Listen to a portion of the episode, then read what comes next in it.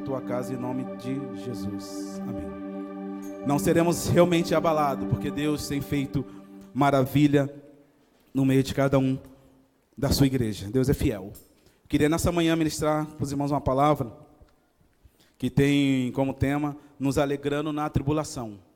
Estamos vivendo uma época de pandemia, né, que muitas pessoas têm perdido emprego, outros têm ido a óbito, e nós vivemos uma situação que é difícil falar que dá para ficar alegre, né? Porque se não é desemprego, é doença, se não é doença, é morte, se não é morte, é os dois. É, então a gente louva ao Senhor porque nós conseguimos nos alegrar no Senhor. Não é utopia, não é uma conversa que não é verdade, mas nós conseguimos nos alegrar sim. Porque a alegria, ela não é uma coisa passageira na nossa vida, ela é constante, que Deus é aquele que nos guarda. Sempre queria ler com os irmãos, convido os irmãos a abrir as suas Bíblias lá no Velho Testamento, no livro de Abacuque.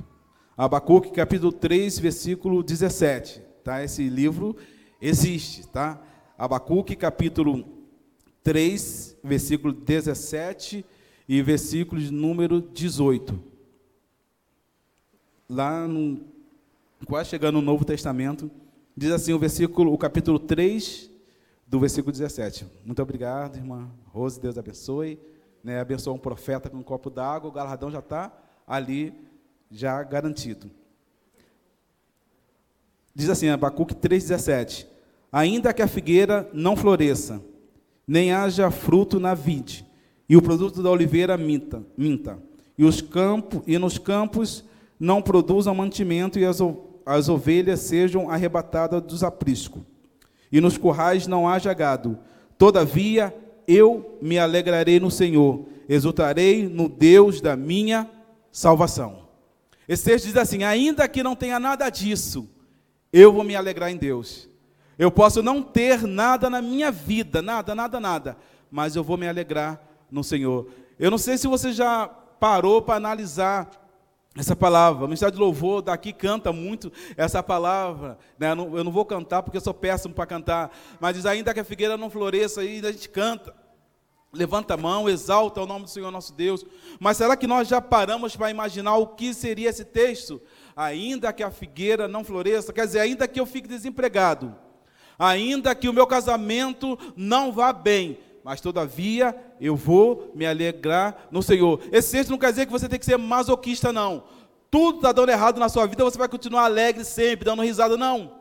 Esse texto quer dizer o seguinte: por mais que as coisas estejam dando errado na sua vida, o Senhor é fiel para te abençoar e te dar resposta e te dar vitória no momento certo. Basta você e eu confiarmos no Senhor. Mas você já fez essa pergunta para você: por que se alegrar na adversidade? Por que se alegrar na tribulação? Dizem, né, que eu não sou mãe, glória a Deus, que quando a mãe está ali na hora de ter o seu bebê, é uma dor insuportável. Dizem, né, mas as irmãs não, não, não fiquem preocupadas. Nós, homens, quando temos dor de cabeça, a gente sente a mesma dor que vocês, tá? Pode ficar à vontade. Não, brincadeira, não chega nem perto. E as irmãs, tem irmã que fala assim: esse é o último filho que eu vou ter, não vou ter mais, não é uma dor insuportável. Mas depois que nasce, o que acontece? Nem lembra mais da dor. Lembra, né? Mas a alegria é maior de ter o bebê no colo. A felicidade maior de ver aquela bênção nas suas mãos. Então, nessa manhã eu queria falar com os irmãos, analisar, debater com os irmãos, pensar em cinco tópicos nessa manhã porque nós devemos nos alegrar na tribulação, porque nós devemos nos alegrar nos momentos difíceis da nossa vida. Porque, irmãos, tristeza, luta, infortúnio acontece para todo mundo. É, esses dias estava frio, outro dia estava calor, acontece para todo, não tem onde nós corremos. Mas eu queria nessa manhã meditar com vocês acerca disso. O primeiro ponto que eu separei para os irmãos é porque ele nos garante a vitória. Por que, que você tem que se alegrar na tribulação? Porque ele te garante a vitória. Porque a sua figueira não pode florescer, mas ele vai garantir a sua vitória, ele vai te levar a níveis espirituais que você nunca imaginou. Josué capítulo 1, versículo 9 diz assim: Não te mandei eu, esforça-te, tens bom ânimo. Irmãos, Israel, quando saiu do Egito, não sabia nada de guerra. Ficou 40 anos no deserto e entrou na terra prometida, tinha que pelejar. Não entendia nada de guerra, mas Deus falou assim: Eu não te mandei? Falando para Josué: Esforça, tem bom ânimo. Então, para que você possa se alegar na sua tristeza, nas suas lutas, lembre-se, é Deus que te garante a vitória. É Ele que fala: Vai que eu vou te dar realmente a vitória. Ó, pense dessa maneira, se eu chegar assim e falar assim, irmã Rose, toma aqui meu cartão, toma aqui minha senha, vai lá no banco, saca quanto a irmã quiser e fica com a irmã. Eu estou garantindo, estou dizendo para a irmã que crente não mente, né? Então vai lá. Então a irmã vai contente, porque ela já está com a vitória garantida, porque eu já garanti a vitória para a irmã financeiramente. Então quando Deus manda a cada um de nós, Ele te garante. Ele não fala da boca para fora, Ele fala porque Ele garante a vitória. Quando tem jogo de futebol, é um contra o outro, você não sabe quem vai ganhar. Um time pode ser mais forte, outro mais fraco. Mas ninguém consegue garantir a vitória um do outro, a não ser quando entra no estádio, faz o jogo, aí vai ver quem vai ganhar. Mas lembre-se disso, Deus te garante a vitória sempre. É Ele que te manda aí adiante. Ele já viu os caminhos que você precisa percorrer. Ele já sabe a sua fraqueza, ele sabe por que você está triste. Então se alegre na sua tristeza, sabendo que ele te garante a vitória. Mas não só hoje, amanhã, depois, depois da manhã, todos os dias da sua vida, ele te garante a vitória. Aí você fala, irmão, por que, que eu estou triste? É a circunstância das nossas vidas. Há momento, não existe ninguém triste o tempo todo, nem feliz o tempo inteiro. Há momento que há um equilíbrio na nossa vida. Hora nós estamos tristes, hora não estamos tão contentes, mas saiba, ele sempre nos garante a vitória e nos abençoa. João 16, versículo 33, diz assim: No mundo tereis aflições. Tem de bom ânimo, porque eu venci o mundo. O vós vencereis fica por minha conta, né? Mas nós vamos vencer sim, se nós continuarmos crendo no Senhor. Ele diz que no mundo vamos ter aflição, mas temos que crer nele. Então, irmãos, quando você vê uma palavra do seu chefe dizendo assim: olha, vai lá no DP, leva a sua carteira de trabalho que você já está demitido. É ruim, você sabe que vai, não vai receber salário, essas coisas, mas lembre-se de uma coisa: Deus te garante a vitória. Nós nos servimos a um Deus estático, que não tem poder para fazer nada na sua vida. Ele consegue tirar do momento ruim momento abençoado na sua vida, e você pode exaltar o nome do Senhor, porque Ele é fiel para fazer coisas tremendas na nossa vida. Só que nós conseguimos ver o copo meio cheio de maneira negativa. Né? A gente fala, está meio cheio, pode ser meio para cima, meio para baixo. Queira ver sempre para cima, porque Deus é, é Ele que vai te garantir realmente a vitória. Eu fico pensando, irmãos, quando eu estava aprendendo a dirigir, eu falei assim, gente, é impossível dirigir, eu tenho que usar um pé para o pedal do acelerador, né, que é o mesmo do freio, o outro para a embreagem, tem que usar a marcha, tem que olhar os espelhos, eu tenho que prestar atenção para ver, gente, é muita coisa para fazer.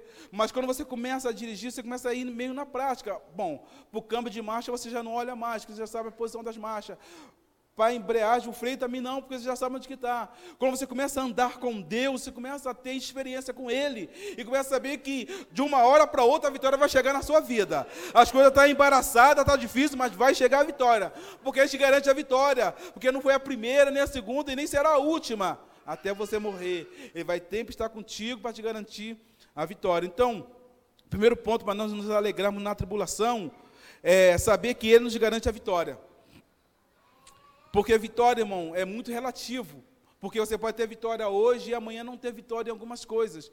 Mas saiba de uma coisa: a vitória que Ele te garante, Ele já garantiu na cruz do Calvário, morrendo por você, derramando sangue na cruz do Calvário, que foi a sua entrada no céu. Então essa vitória ninguém tira, a não ser que você queira jogar fora. Mas as vitórias do dia a dia, Ele te garante. Basta você entregar a Ele o seu coração. O segundo ponto, para nos alegrarmos na tribulação, diz o seguinte ele tira os nossos medos. Jesus tira os nossos medos. Irmãos, é, é assim, tem coisa que Jesus ele tira, e tem coisa que ele não tira porque depende de cada um de nós. Irmãos, eu tenho horror, tenho pavor, eu tenho medo de tomar injeção, seja qual for, bezetacil, antetânica, qualquer uma. Esse medo Jesus não vai tirar, porque depende de mim. Né? Eu prefiro ficar com ele também. Né? Não quero tomar injeção de jeito nenhum. Mas aqui a Bíblia está dizendo do medo espiritual.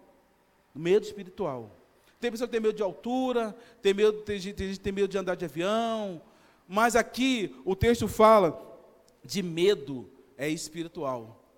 É, lá no livro de, de 1 João, capítulo 4, versículo 18, diz que o verdadeiro amor lança fora o medo.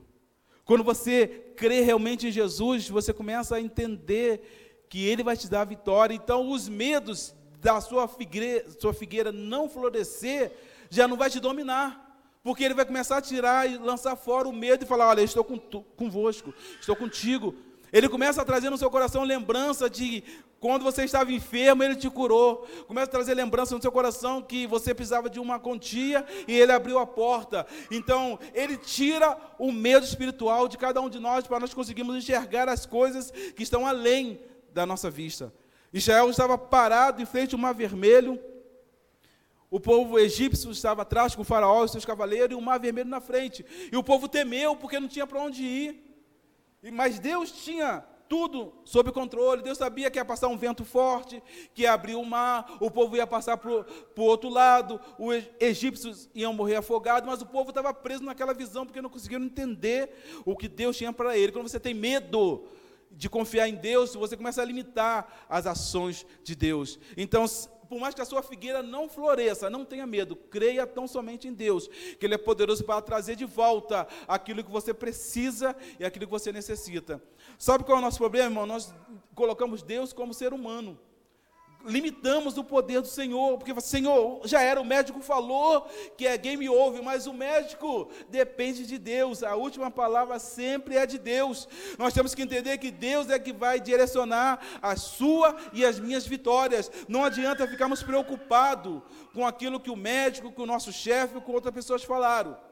Não que o médico não tenha autoridade, não que nós não, possamos, não, não devamos confiar nos médicos, mas devemos confiar mais em Deus, porque o verdadeiro amor no Senhor lança fora todo e qualquer medo.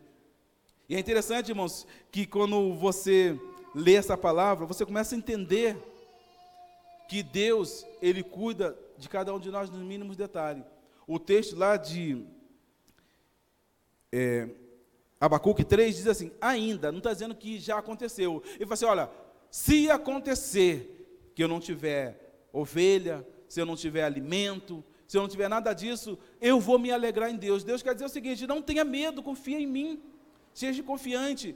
Eu, o Rafael está ali pequenininho, e eu falo assim: filho, vem, vem. Ele se joga, ele confia que eu vou pegar. O dia que ele para de confiar, ele não vai mais, não vai mais se jogar.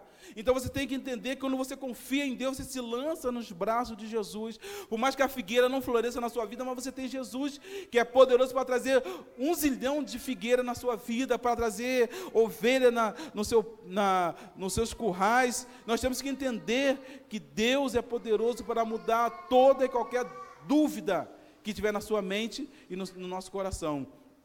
Lá no livro de, de 2 Timóteo, capítulo 1, versículo 7, diz: Deus não nos deu espírito de covardia, ou de temor, ou de medo, mas deu um espírito para fazer diferença, para ser bênção.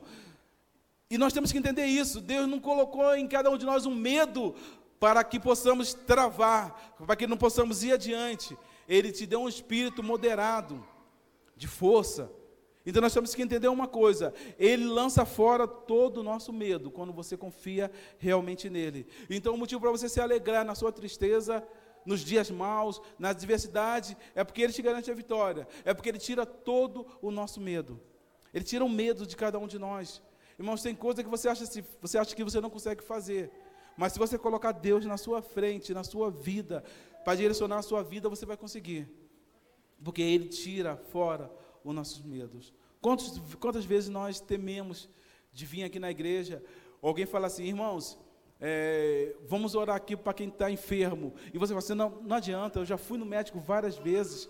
Ou às vezes alguém ministra aqui na frente, fala todo o seu problema, toda a sua tristeza, tudo aquilo que você precisa ouvir, mas você fala assim, não, não vou lá na frente não, sabe porque ninguém foi, não vou passar essa vergonha sozinho.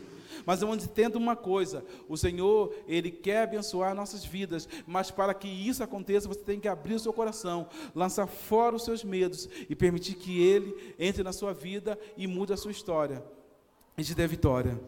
Esse é, é o nosso segundo ponto. O terceiro ponto que eu quero é, tratar com os irmãos aqui nessa manhã, para nos alegrar na tribulação, é, é, o terceiro ponto é o seguinte, porque Ele nos dá a paz inexplicável. Esse texto está lá em Filipenses capítulo 4, versículo 7. Sabe o que é uma paz inexplicável? É você estar desempregado, a sua dispensa está quase no final, e você se alegrar, assim, eu creio no Deus a qual eu sirvo. Eu sei que Ele é poderoso para mudar a minha história. Porque, irmãos, quando nós temos muita inquietação, Deus não consegue agir no nosso coração porque nós estamos inquietos demais e não conseguimos ouvir a voz do Senhor. Essa paz inexplicável é quando você está com um problema tão grande na sua vida e daqui a pouco você se vê rindo, se vê pensando em outras coisas, mas meu Deus, eu não estava com aquela luta. É porque Deus invade o seu coração com uma paz inexplicável, que você consegue olhar a sua figueira sem, sem nada, você consegue ver a sua carteira sem nenhum dinheiro, mas consegue entender que Deus é poderoso para suprir a sua necessidade, de uma hora para outra. Não que Deus vai fazer uma mágica assim na sua vida, você não, Ele é poderoso para fazer no tempo dele, mas para isso você tem que confiar que Ele é poderoso para fazer. Irmãos, nós que somos crentes não vivemos só de boas notícias. Há momentos na sua e na minha vida que chegará notícias ruins. Mas a paz que excede todo entendimento guardará a sua mente, o seu coração e a sua vida, e você vai se alegrar profundamente no Senhor. Quantos de nós já tivemos momentos ruins da nossa vida e de repente aquela alegria de Deus invadiu a nossa mente e o nosso coração? É Deus cuidando da sua alma, do seu coração e te fortalecendo para você ir adiante, para que você não tenha tristeza sobre tristeza. Então, irmãos, não importa se a sua figueira não vai florescer.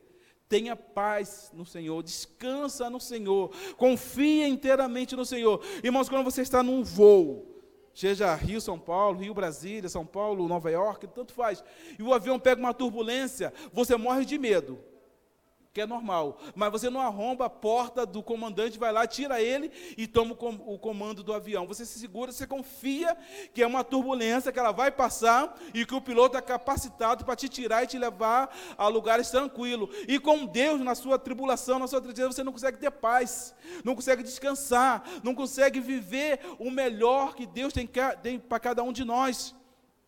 Eu acho interessante, né, irmãos, que quando você tem paz, você confia no Senhor. Você lança sobre Ele a sua necessidade e Ele cuida de maneira tremenda de cada um de nós. Eu já falei para os irmãos aqui, não sei se eu já falei, mas quando eu aprendi a dirigir, e era eu e Júlia revezando no volante, então a gente não dormia, a gente ficava um ajudando o outro, porque a gente não confiava, né? Um no outro. Agora, hoje em dia, não, já está mais de 10 anos de, de, de carta, né? Aí, quando a gente vai viajar, às vezes a Júlia dorme, eu durmo, porque a gente confia, acredita primeiramente em Deus e no piloto que está ali. Então a paz invade o nosso coração, a nossa vida. E quando você confia em Deus, você tem que ter a paz. Irmãos, não dá para viver atribulado 24 horas, não dá para viver o tempo todo preocupado, achando que Deus não vai resolver a tua situação, mas descansa no Senhor, lança a sua necessidade sobre Ele, porque Ele tem cuidado de você e de mim. A paz excede todo o conhecimento, o que isso quer dizer?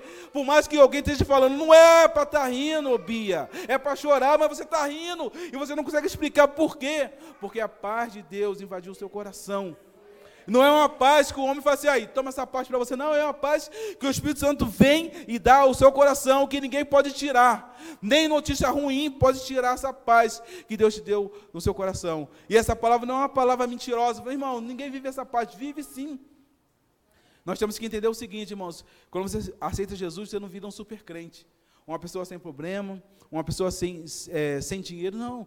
As lutas vão vir, mas você sabe que quem te salvou é poderoso para mudar o seu cativeiro de uma hora para outra.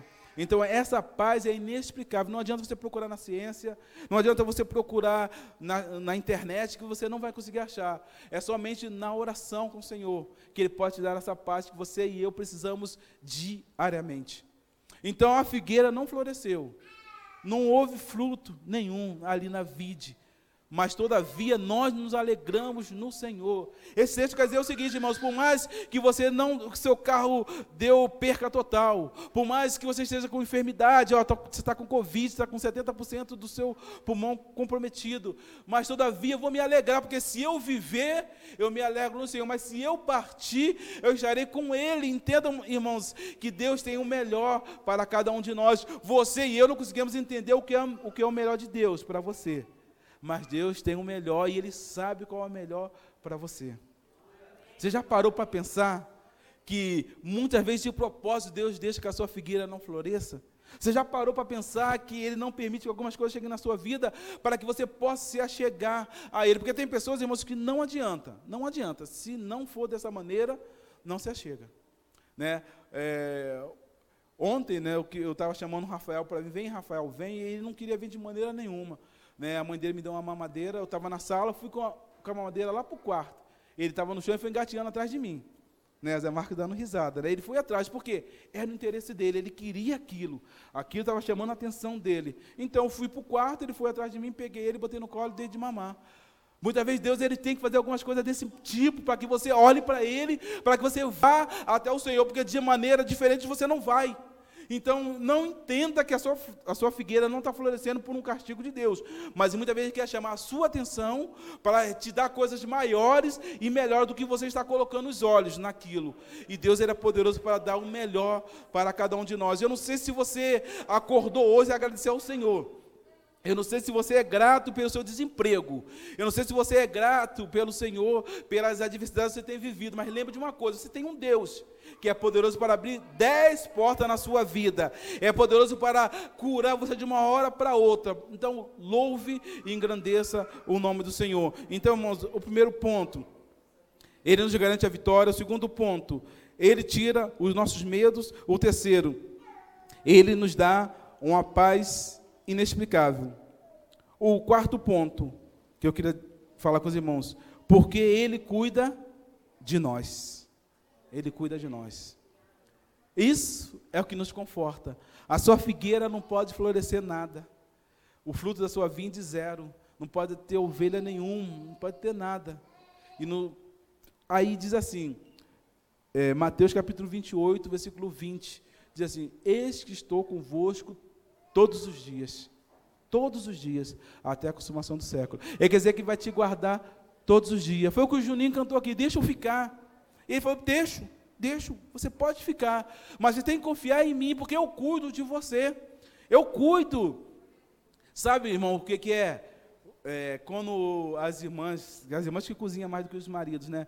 Faz a comida, eu não fico perguntando, Júlia, o que, que você botou no arroz? Botou sazon botou meu segredo, botou caldo quinó, botou. Não, não pergunto semente, eu boto lá e como. Eu confio, porque eu sei que ela cuida de mim. Eu sei que ela faz o melhor por mim.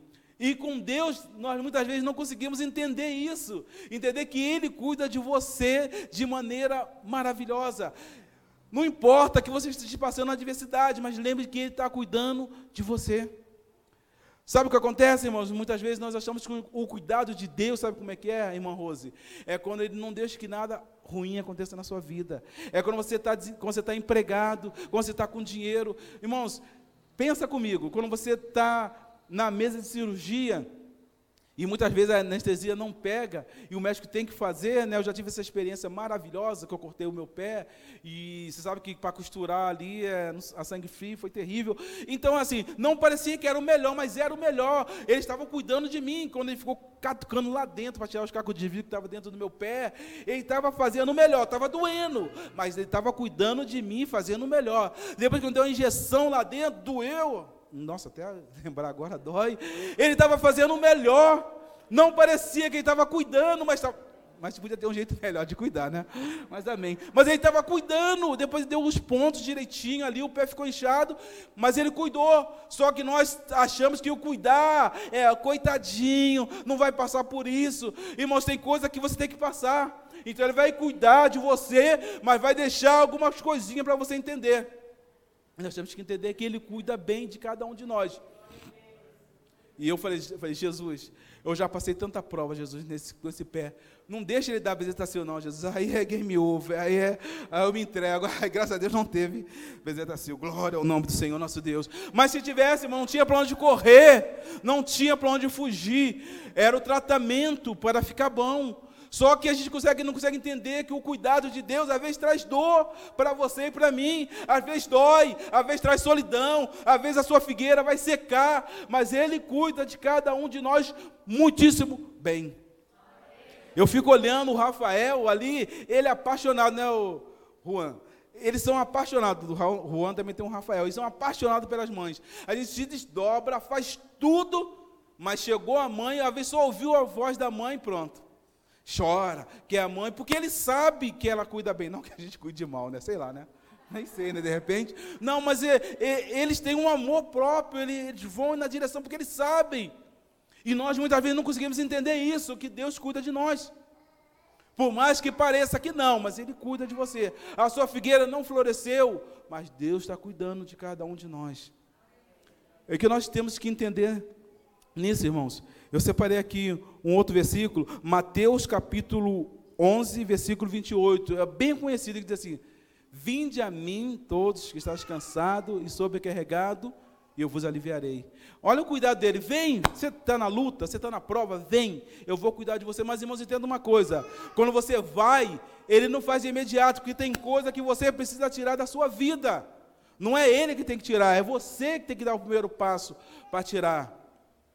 Quando o pessoal entra no alcoólatra, o AA, alcoólatra anônimo, ninguém força ele parar de beber tem palestra, tem estudos, tem dinâmica, tem um série de coisas, mas a pessoa tem que dar o primeiro passo, que é procurar ajuda.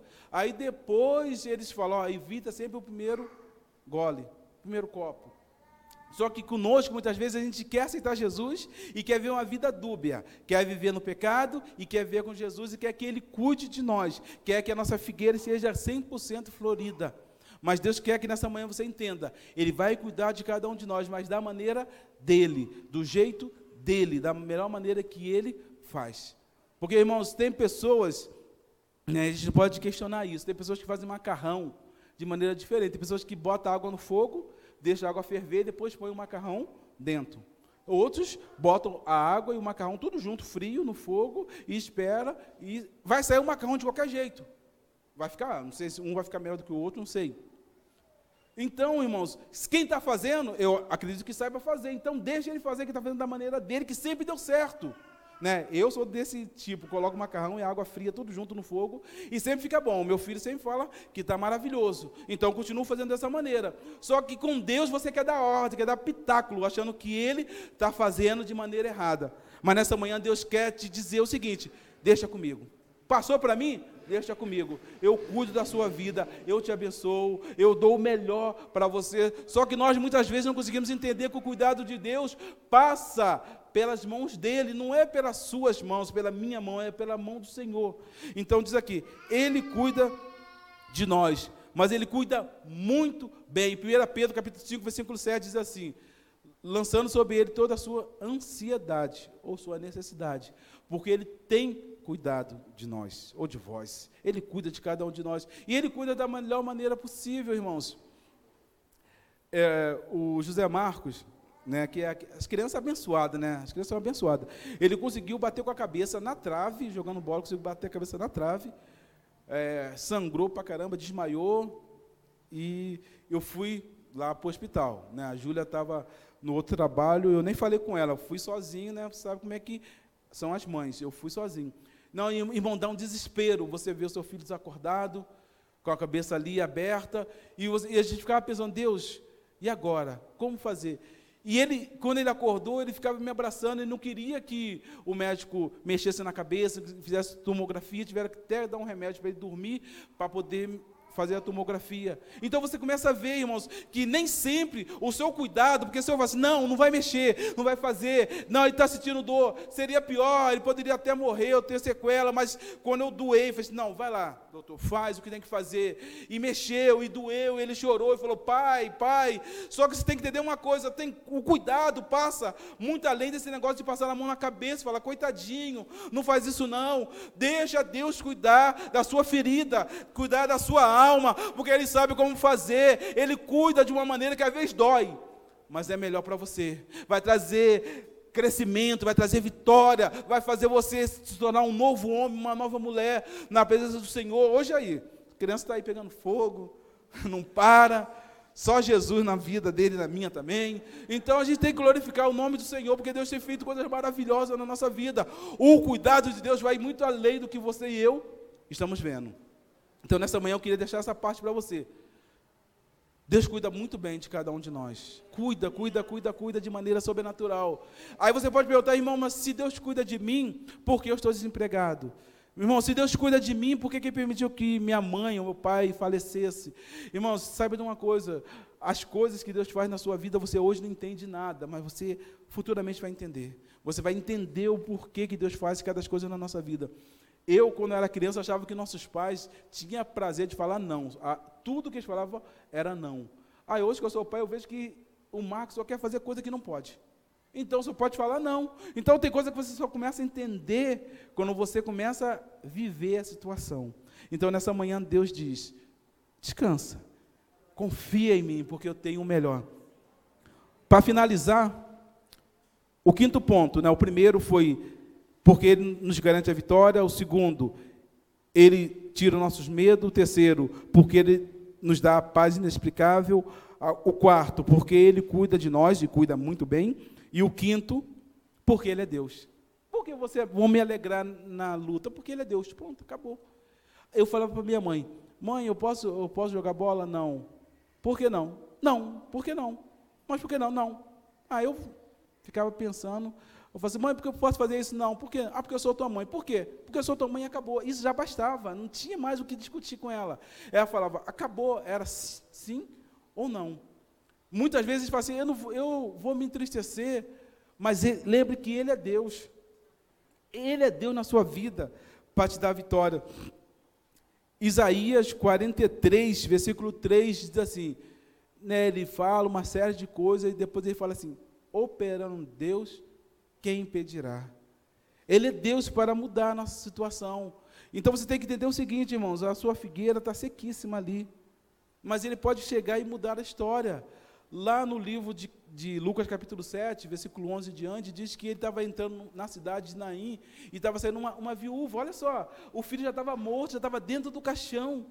Então aquela mulher não tinha mais alegria, não tinha mais motivo para acreditar que uma coisa boa ia acontecer, mas por ele ser Deus, ele mudou a história mudou a situação. Ele mandou parar o enterro, tocou no esquife, tocou no caixão, mandou o menino levantar e restituiu o menino vivo tranquilo para a mãe. O que Deus quer que você entenda nessa, nessa manhã é que Ele é Deus. A última palavra nunca vai ser do diabo, nunca vai ser do seu marido, do seu chefe, do médico, sempre será do Senhor. Entenda que Ele é Deus, Ele é Senhor, Ele é poderoso para fazer mais na nossa vida. Não o que nós queremos. A tua figueira secou, não tem problema. Ele faz coisas inimagináveis na sua e na minha vida. Essa última parte aqui eu queria que você entendesse profundamente para que você possa crescer dia após dia na sua vida. Ele é Deus e ponto final. Não tem outro além dele. Diz a Bíblia que não tendo outro maior por quem ele jurasse. Que quando a gente era criança, a gente fala assim: Não, irmã Rose, eu juro por Deus. Não é isso que a gente falava, Flávio? Eu juro por Deus, porque a gente achava que era maior. Lá no Rio, a gente falava assim: Eu juro minha mãe mortinha porque você jura por alguém maior do que você. Esse juramento não era muito bom, não, que nem sempre era verdade a gente jurava. Então, muitas vezes, você tem que jurar por alguém que é maior. Então, Deus não tem ninguém maior do que ele, ele jurou por ele mesmo. Então entenda de uma coisa, Ele é Deus na sua vida para te abençoar, te dar vitória. Então, se nessa manhã você entrou nesse lugar com a sua figueira terrível, Vou ler aqui de novo para os irmãos. Ainda que a figueira não floresça e não haja fruto na vide, o produto da oliveira minta, os campos não produzam mantimento e as ovelhas sejam arrebatadas dos currais. Todavia, eu me alegrarei no Senhor. O que Deus quer que você entenda nessa manhã, por mais que você esteja passando um momento complicado na sua vida, Ele vai te abençoar. Se você acreditar nele, se você se lançar. Irmão, quando a gente fala que Deus vai te abençoar, não é para você deitar em berço esplêndido e esperar a vitória de Deus, não, é você lutar pelaquilo que Deus, porque Deus não habita onde está o pecado. Isaías 59 diz que a mão do Senhor não está encolhida, mas o nosso pecado, a nossa iniquidade faz separação entre nós e Deus. Aonde há pecado, Deus não opera. Então, para que Deus te garanta a vitória, para que Deus te abençoe, você tem que estar na posição que Ele te colocou para você ser abençoado. Então, irmãos, entenda uma coisa: Ele é Deus, ponto final. Então a vitória vai chegar na sua vida. Sabe qual é o nosso problema, irmão? Nós achamos que Ele é Deus, temos convicção, temos certeza, mas não agimos de tal maneira como nós falamos. Nós agimos como se ele não fosse Deus, fosse como cada um de nós aqui que pudesse falhar, pudesse errar, mas irmãos, entenda que ele é o Senhor da nossa vida e ele vai responder a sua e a minha necessidade quando nós é, deixarmos ele entrar na nossa vida. Sabe o, o que nós precisamos entender a cada dia? Hoje é domingo, é dia 13, e Deus ele projetou até o dia de hoje o dia de amanhã não construiu ainda, não construiu, mas você viveu até o dia de hoje, segundo a boa vontade do Senhor. E nós queremos conviver muito mais segundo a vontade dele. Mas para isso você tem que permitir que ele continue abençoando a sua vida, guardando a sua vida de maneira tremenda, de maneira sobrenatural. Eu me lembro que quando eu vim para São Paulo, eu pensava assim, eu, vou voltar para o Rio de Janeiro o mais rápido possível. A Júlia vai ficar só uns seis meses em São Paulo, eu vou ficar com ela uns seis meses aqui. Mas os nossos sonhos, os nossos projetos são muito diferentes dos projetos de Deus. Deus ele tinha uma visão muito além. Ele assim, seis meses, eu vou te mostrar que quem está no comando. Já estou em São Paulo há dez anos. E ele fez da maneira dele, irmãos, assim. E eu posso falar para os irmãos de verdade. Eu amo muito o Rio de Janeiro, eu tenho um prazer muito grande por ser carioca, essas coisas. Eu amo muito o Rio de Janeiro. Mas hoje eu não estou em São Paulo contra a minha vontade. Eu estou de livre e espontânea vontade. Olha quem chegou pensando em voltar. Então você vê como que Deus começa a fazer a, a nossa vida mudar conforme a vontade dEle, a direção dEle. Você já parou para pensar que a sua figueira está seca, mas Deus ele pode mudar de uma hora para outra a sua situação e pode abençoar a sua vida de maneira sobrenatural? Eu quero finalizar nessa manhã, convido você a ficar de pé para nós finalizarmos nessa manhã essa palavra.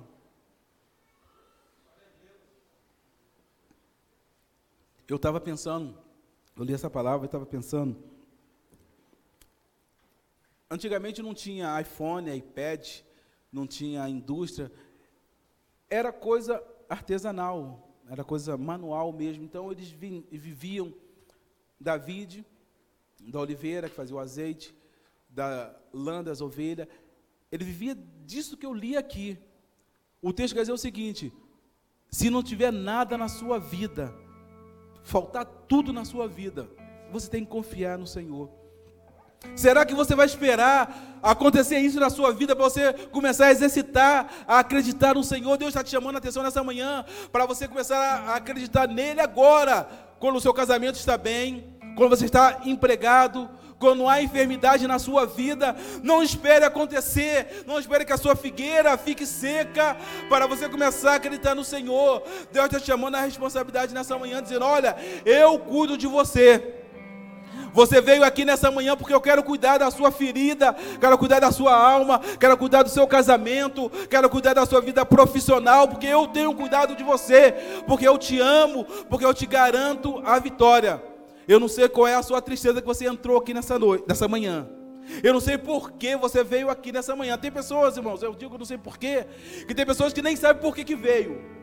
Um, outros sabem que veio para adorar o Senhor, outros veio para ver, irmão, mas eu não sei qual o que motivou a sua vinda aqui nessa manhã, mas eu quero dizer uma coisa: o Deus Todo-Poderoso que abençoa a alma daquele abatido, daquele que necessita de, de, alguma, de algum cuidado, está aqui nessa manhã para abençoar a sua vida.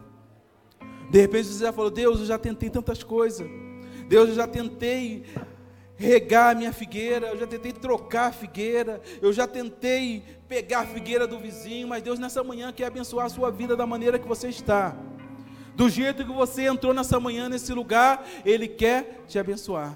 Mas para isso, você e eu precisamos permitir que Ele faça coisas profundas na nossa vida. Abacuque era contemporâneo de Jeremias.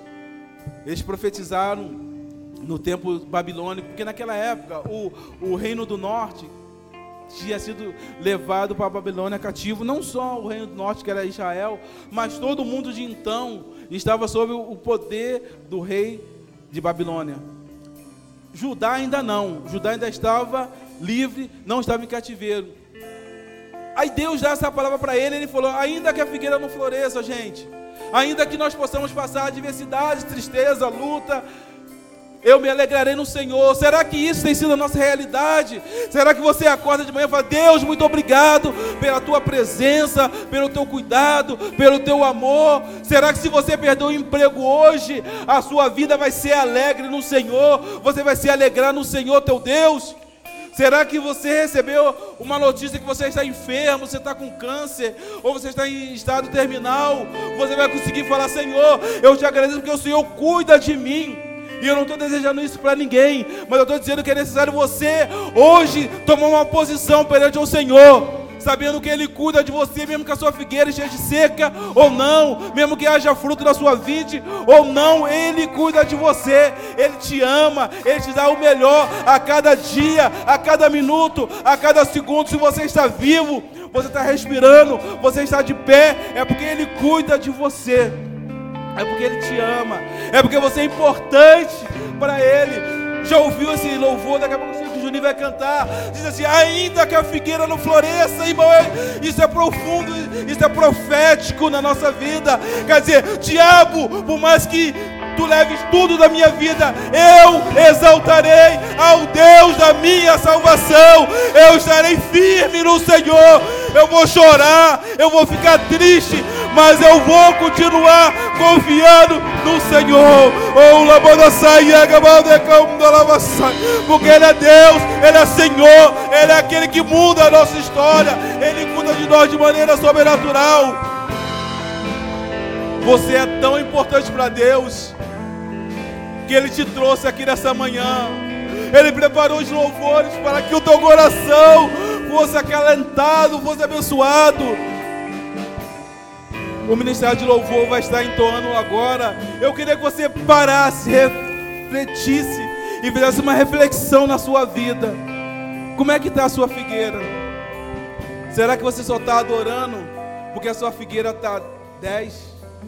Porque a sua 20 está maravilhosa? Porque a sua vida está recheada de coisas materiais? Mas o seu coração com o Senhor e a sua vida com Deus